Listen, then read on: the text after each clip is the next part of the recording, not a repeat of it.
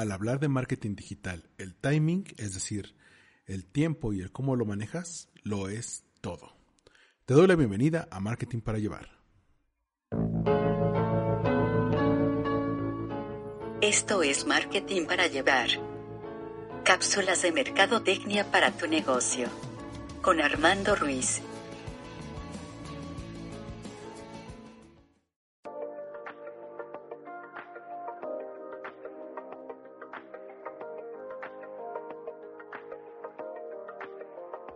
Te doy una vez más la bienvenida a Marketing para Llevar, cápsulas de mercadotecnia para tu negocio. Yo soy Armando Ruiz, estoy en Twitter, Instagram y TikTok como Armando-MKT. Y este podcast, Marketing para Llevar, lo puedes encontrar en Spotify, Apple Podcast, Google Podcast, Evox e Himalaya, entre otras plataformas. Antes que nada, quiero pedirte una disculpa porque llevo dos semanas sin un nuevo episodio. ¿Y esto a qué se debe? Bueno, como sabrás, no solamente me dedico a la consultoría de marketing a través de mi agencia All We Blog, sino que también imparto clases. En este semestre tuve el honor de dar las clases de publicidad y marketing integral, así como comunicación estratégica aplicada en el Tecnológico de Monterrey. En otros semestres he dado eh, publicidad y medios interactivos, así como relaciones públicas.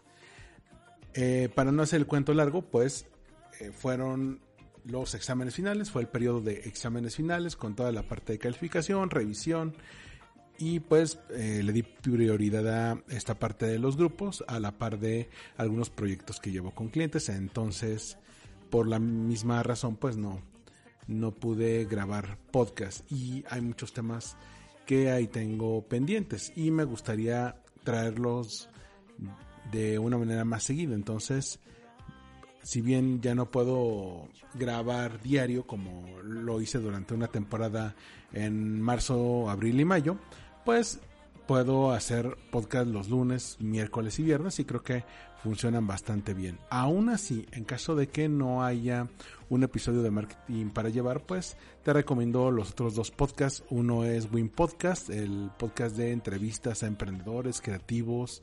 Esta semana tuve una entrevista con Paco Almaraz, también conocido como Pacaso, también conocido como el Doctor Netas, en la cual me cuenta de sus proyectos, de su proceso creativo y cómo se ha mantenido productivo en estos tiempos de cuarentena donde mucha gente se queda en su casa.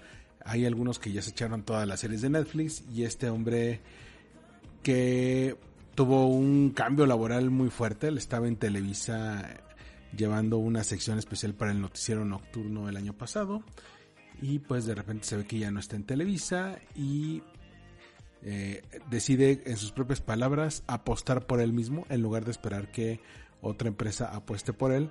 Y le ha reeditado bastante bien con dos libros, con eh, una tienda online, con productos licenciados, con colaboraciones con marcas. Es una cantidad brutal de, de material que tiene él. Y aparte se estrenó como caricaturista en el periódico Reforma, bueno, en el grupo El Norte que llevan los periódicos Mural, Reforma y El Norte. Entonces ahí está como caricaturista. Entonces esta entrevista se las recomiendo mucho. Y el día de hoy miércoles salió Le Falta Punch, que estamos haciendo pequeñas temporadas de tres episodios. Y en esta semana, este miércoles 17 mm, de junio y el próximo miércoles, que si no me equivoco es 24, pues hablaremos de los cambios que se está dando en las empresas y en el marketing de a pie y que tenemos que tomar en cuenta si queremos que nuestra empresa sobreviva en la cuarentena. Entonces, les recomiendo mucho, mucho estos podcasts. Y bueno, vamos a entrar en materia. Porque les digo que el timing lo es todo. El timing, eh, que es una palabra, sí, es un anglicismo, es una palabra derivada del inglés o nativa del inglés eh, que tiene que ver con la administración del tiempo o con el uso eficiente del tiempo. El dónde meter el contenido específico, por ejemplo en comedia lo usan mucho el timing es en qué momento metes el chiste, cuánto espacio dejas en tus pausas para que la gente capte el chiste y se comience a reír. Y en digital pues también el uso del tiempo es clave.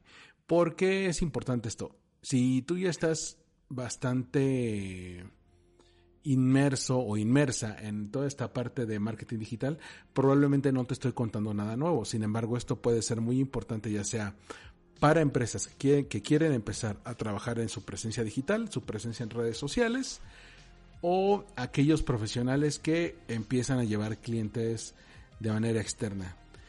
Usualmente, si te pones a googlear cosas como cuáles son los mejores días de la semana para postear o cuáles son las mejores horas para poner, vas a encontrar mil y un posteos diferentes, a veces con tips contradictorios, a veces tips que se contraponen.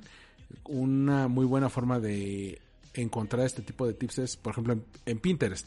Busca en Pinterest eh, Best Hours to Post in Social Media, mejores horas para postear en redes sociales, y verás que encontrarás diferentes tips, diferentes formas que a lo mejor no se van a corresponder con la realidad ni con tu marca. A veces, por ejemplo, en algún momento se mencionaba que en Facebook se recomendaba postear unas 5 o 7 veces por día.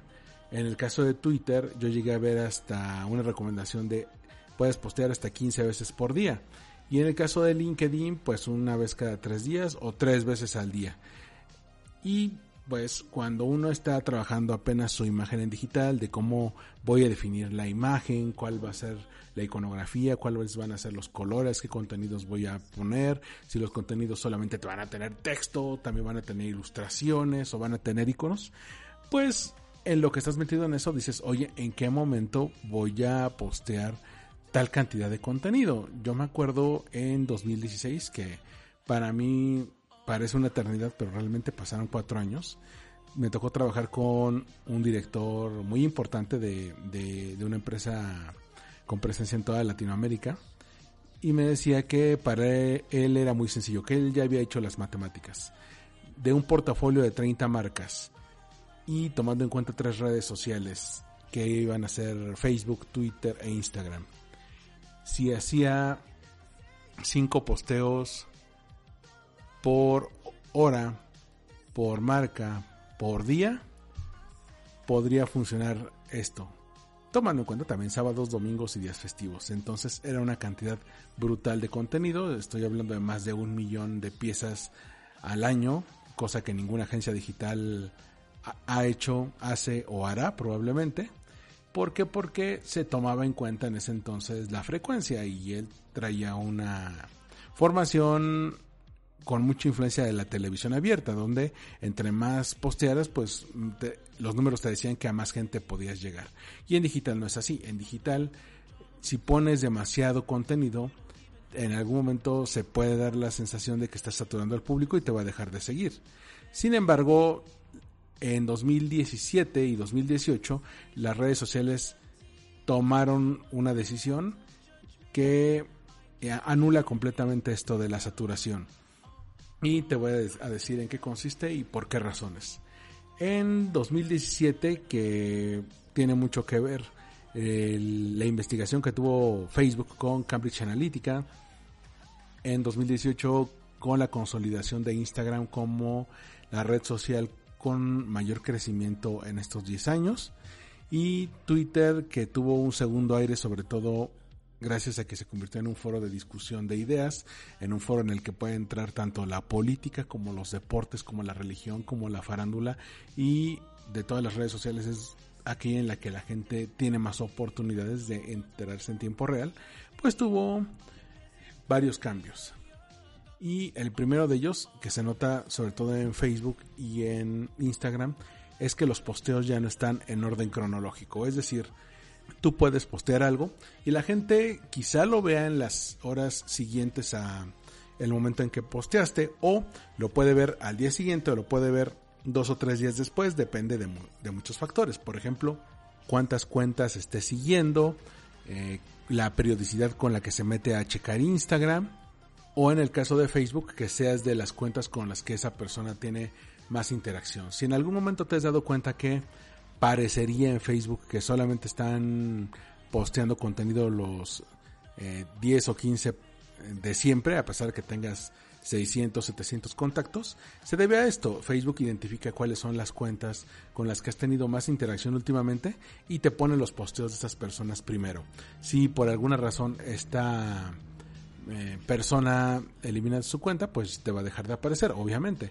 Pero si agregas a un nuevo amigo, aunque no interactúes tanto con esa persona, te van a aparecer sus posteos eh, antes o de manera primaria. Si en algún momento los decides dejar de seguir, pues no lo borras como amigo, pero sus posteos te dejan de aparecer.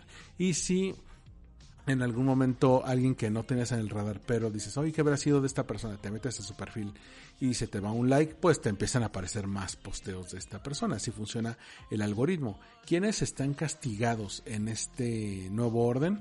Pues las páginas de marcas y las páginas de portales de noticias.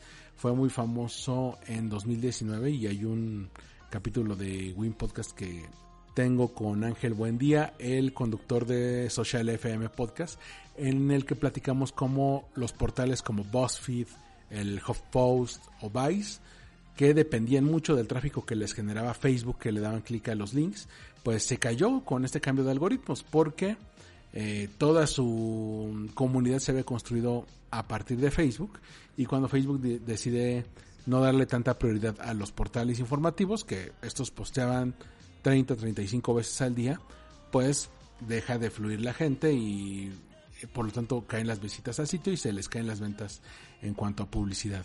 ¿A dónde se va este dinero? Y esto es muy importante porque es la verdadera razón de estos cambios que te comento. Se van a Facebook y se van a Instagram. En el caso de Twitter, pues ya por fin tuvo un año el año pasado con ganancias gracias a las campañas publicitarias. ¿Y esto a qué se debe? A que eh, si las marcas querían aparecer diario o si querían aparecer con una periodicidad mucho más frecuente en los timelines, en los muros de los usuarios, pues tenían que pagar, tenían que pagar publicidad. Ya no aplica esta regla que de 2011 a 2016 había sido muy efectiva, que es, bueno, si quieres que te vean, postea, postea, postea, postea varias veces al día. Antes eso funcionaba sobre todo para aquellos que sí eran fans de tu página, para aquellos que sí interactuaban con tus contenidos, pues podían ver los 5 o 6 posteos que haces al día. Ahora, si tienen suerte, verán uno por día o dos por día. Y eso, si no ven uno de hoy y uno del día de ayer o uno de hace dos días. Es decir, ya no hay una garantía de que la gente lo vaya a ver en tiempo real como esto pasaba. ¿Y por qué es importante que te mencione esto? Porque todavía en muchos cursos, mm, en muchas en muchos talleres de marketing digital en el que te están mencionando sobre cómo entrar a redes sociales, pues te cuentan esto, tienes que postear 7, 8 veces al día en Facebook, 15 veces al día en Twitter, eh, 3 veces a la semana en LinkedIn y pues ahí los equipos digitales están quebrando la cabeza con los calendarios de qué tienen que hacer. Hoy ya viene el Día de la Madre, el Día del Padre, el Día del Niño, que se tiene que postear en este sentido, a qué hora lo tienes que postear para que la gente lo vea, si lo tienes que postear a las 8 o 9 de la mañana por la gente que está entrando a trabajar o por la gente que se está moviendo en su carro, en el metro, en el transporte público, en el taxi para llegar a sus centros de trabajo, pues que lo puedan ver antes, ¿no? O que aquellos que te dicen que lo postes de 7 a 9 de la noche para aquellos que van de regreso del trabajo. Si acaso todos están de acuerdo en algo es que sábado y domingo es el día de la semana en el que menos gente está viendo eh, redes sociales y sin embargo esta regla también cambió con la llegada de Snapchat y las stories que luego cobraron fama en Instagram y mucho más recientemente gracias a TikTok. Porque ¿qué pasa con estas historias? Que también por el tipo de vida social que tiene la gente, pues suelen publicar más historias hacia los fines de semana. Esta parte de el confinamiento que tuvimos en 2020 fue, digamos, la excepción porque podían postear entre semana, pero mucha gente, por ejemplo, en Instagram ya se va primero a la sección de stories antes que la sección de posteos en el timeline. ¿Por qué? Porque saben que las stories solamente van a durar 24 horas. Entonces no se lo quieren perder. Hay ciertos usuarios que han hecho de ciertos días de la semana sus días clave. Aquí en México, por ejemplo, es muy famoso el caso de Elan, esta, eh, esta cantante, compositora, música mexicana que radica en otro país Y los miércoles hace una cosa que se llama servicio al cliente, en el que ella pone una casilla de preguntas en sus stories. Tú le puedes preguntar o comentar lo que tú quieras y ya los va respondiendo. Agarra un puñado, 10 o 15 preguntas y a partir de ahí las va resolviendo. Lo cual ha hecho que sus fans eh, pues la adoren y empiecen a seguirla con, mm, con una mayor viralidad. Gary Vaynerchuk, por ejemplo, es de los que al menos tiene un contenido por día. Y lo que él hace en su estrategia es, pues, número uno, se graba todo el tiempo. Tiene alguien que lo grabe. lo graba en juntas, lo graba en pláticas para escuelas, lo graba en entrevistas radiofónicas, incluso en Instagram Lives donde lo invitan o él invita a otras personas y van sacando de ahí pequeñas perlas de sabiduría que le dan formato en audio, para el podcast le dan formato en video, para Instagram, que también se va para Facebook, que también pues, se va para LinkedIn y ya lo está exportando a TikTok. Pero él constantemente está generando contenido. Entonces, aquí qué es lo que la gente valora más. Bueno, como te decía al principio, el timing lo es todo. Y ya no aplica esto de estar posteando la mayor cantidad de veces posible, porque nada te asegura que la gente va a ver todo eso. Sin embargo, eso no quiere decir que ya no puedas llegar a la gente. Si bien el crecimiento del contenido orgánico ya no es el mismo, todavía es posible. ¿Y por qué? Recuerda que la gente no se mete a seguir marcas. A veces ni siquiera es un factor clave que la marca sea famosa o que el lugar sea muy en boga. La gente se mete a consumir contenido. La gente se mete a redes sociales a buscar contenido y este contenido viene en varios formatos. Puede ser un podcast, sí, puede ser una infografía, puede ser una galería de imágenes, puede ser un dibujo que les represente algo de mucho valor, puede ser un meme o una galería de memes o una colección de memes, puede ser una noticia grande que suelte o una marca o un eh, personaje famoso, pero la gente se pone a buscar contenido. Entonces, ¿qué es lo que las marcas pueden trabajar aquí? número uno, ya no pensar tanto en la cantidad de, elementos que tienes que postear, sino en la calidad de los mismos. Es decir, en lugar de estar quebrándote la cabeza por cuántas imágenes tienes que hacer por día, pues mejor enfócate en una, por ejemplo para Facebook o para Instagram, pero que sea matadora. Una imagen que valga por todo el día. Que es algo que hace, por ejemplo, Pictoline. Pictoline a veces hace una imagen por día, dos imágenes a lo mucho, pero enfocadas a que sea el tema de conversación del día o que esté relacionada con el tema de conversación que tenemos aquí afuera, en, ya sea en otras redes sociales o en otras plataformas, y que sea altamente compartible. Pero en lugar de hacer 10 o 15 posteos por día, pues hace uno a lo máximo dos. En ocasiones especiales, por ejemplo, como la entrega de los Oscars o el Super Bowl, pues hace más de dos. Pero se enfoca más en que el contenido que le da al público sea de valor, para que le dé like, para que lo comente, para que lo comparta, a que sea muchos golpes con muy pocos likes. Prefiere que, que sea un golpe fuerte, que tenga muchos likes y que contribuya a la marca. Así tu marca también tiene que tomar en cuenta esto. Que en lugar de postear a varias horas del día, puedas postear en la mañana, puedas postear al mediodía, pero que sea algo de mucho valor para la gente. Si puedes hacer algo como lo que te comentaba de LAN, que tengas un día especial para cierto tipo de contenidos, por ejemplo, el día especial para un podcast, el día especial para un TikTok, para un videoblog, está perfecto. Tú inténtalo de esa manera. También tienes que conocer de acuerdo al tipo de público que vas. Por ejemplo, no es lo mismo hacer contenido para adolescentes eh, que hacer contenido para adultos de 40 a 50 años. Ellos consumen de manera diferente. Eso sí, se puede rastrear y se puede medir. Yo te sugeriría que vieras cuáles son los hábitos de consumo. Por ejemplo, aquí en México están los estudios de hábitos de consumo en Internet que hace la Asociación de Internet MX. Entonces ahí puedes ver a qué horario se conectan, desde qué dispositivos, cuáles redes sociales son las más importantes, eh, qué contenidos consumen más a ciertas horas del día. Entonces puedes ver, ok, yo soy una marca de tecnología, o soy una marca de comida, o soy una florería. Cada una de estas debe ir de acuerdo al tipo de público y a sus hábitos de consumo. Si por ejemplo el público al que vas te consume más en la noche, por, ejemplo Franco Escamilla, buena parte de sus shows eh, en su portal de YouTube los mete en la noche porque sabe que va hacia ese público que viene de estudiar, viene del trabajo, se quiere relajar. En el caso de algunos noticieros, por ejemplo el de Broso o el de Chumel Torres del Pulso de la República, pues ellos publican a las 11 del día porque es el momento en el que la gente se pone a buscar más noticias por ser ya sea principio o fin de semana, en el caso de cada uno de ellos dos, ¿no? Uno postea los lunes, otro postea los viernes, entonces puede ser una muy buena forma de editorializar los contenidos de la semana. Lo mismo, lo mismo pasa con Ricardo Farrell, con ñam ñam, que va los viernes al mediodía porque sabe que es un día de relax y le sirve mucho a las marcas porque se dan promoción pegado al fin de semana donde la gente puede ir y comprar los productos que ahí deciden anunciarse, ¿no? Entonces, tienes que conocer hacia qué público vas. En lo que sí están de acuerdo muchos es que sábado y domingo eh, es un volado. A veces no te van a ver tanto en contenidos fijos, pero en stories puedes aportar mucho. Y ahí tú tienes que hacer las pruebas para ver qué contenidos son los que mejor funcionan.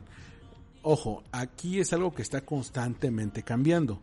Como te decía, hace algunos años, 6, 7 años, eh, que yo entré ya de lleno a digital, pues era de postear la mayor cantidad de veces posible. Ahora el mantra es postea cosas que sean de mucho valor y que perduren en el tiempo. Por eso Instagram ya te da las opciones de que las stories las puedes tener ya como fijas en el perfil del, del usuario. Entonces, si alguien se los perdió en esas 24 horas, después puede volver a verlas. De forma tal que no pienses solamente para algo que va a durar 24 horas y se lo van a perder eh, ciertos usuarios clave que son a los que iba, sino toma en cuenta que en tu contenido pueda vivir en el largo plazo. Busca que esté para varias plataformas, busca que sea indexable, es decir, que pueda estar disponible para que los buscadores puedan encontrarlo. Los buscadores como Google o Bing o DuckDuckGo, incluso, por ejemplo, Facebook y YouTube también funcionan como buscadores. Entonces, procura tener contenidos que funcionen para la gente que se mete a buscar cosas por ahí. Toma en cuenta eso, contenido que sea de largo aliento, que no se quede solamente en el chiste inmediato, que incluso puede llegar a afectar a tu marca. Busca algo que construya en el largo plazo. Y aquí el timing depende del el tipo de marca que tienes, el público al que vas y los hábitos del mismo entonces podrás ir viendo. Yo te recomiendo si estás entrando en digital, haz la prueba, qué contenidos te funcionan más. Prueba en la mañana, compáralo con otro experimento, qué pasaría si lo pones en la noche. ¿Qué pasaría si pones un story en lunes o un en viernes? ¿Qué pasa si te arriesgas y pones un en domingo donde la gente está con la guardia baja? Date una oportunidad. Pero recuerda, el timing es muy importante, no como un absoluto, no como algo que funcione para todos, pero ve viendo qué están haciendo marcas del mismo rubro que tú y ah, de, aquí puedo aprender algo. De mi parte sería todo.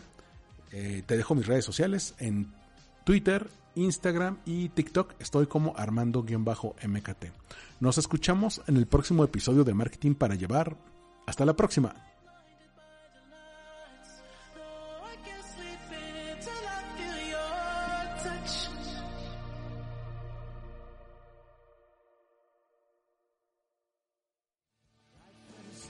Fue Marketing para Llevar. Una producción de All We Blog. Disponible en iTunes, iVoox y en allgreenidisblog.com.